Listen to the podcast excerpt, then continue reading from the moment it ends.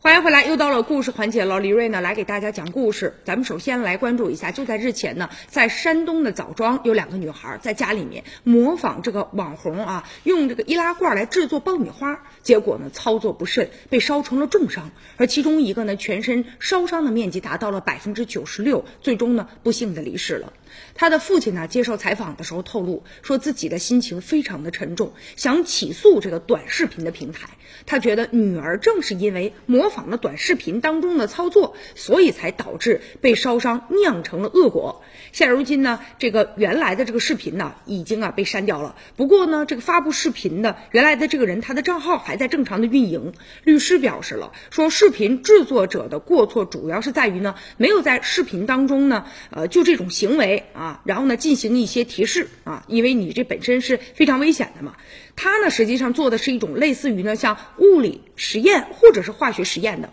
而视频当中的这种行为啊，要在一定的环境和条件的控制之下，才能得到你想要的那种结果。但是他对于这个实验的细节啊，他没有任何的提示和说明。而且呢，如果说这个孩子的父亲他现在要是想起诉短视频的制作者和这个平台的话，他认为这个成功的几率啊，律师认为是在五成以上。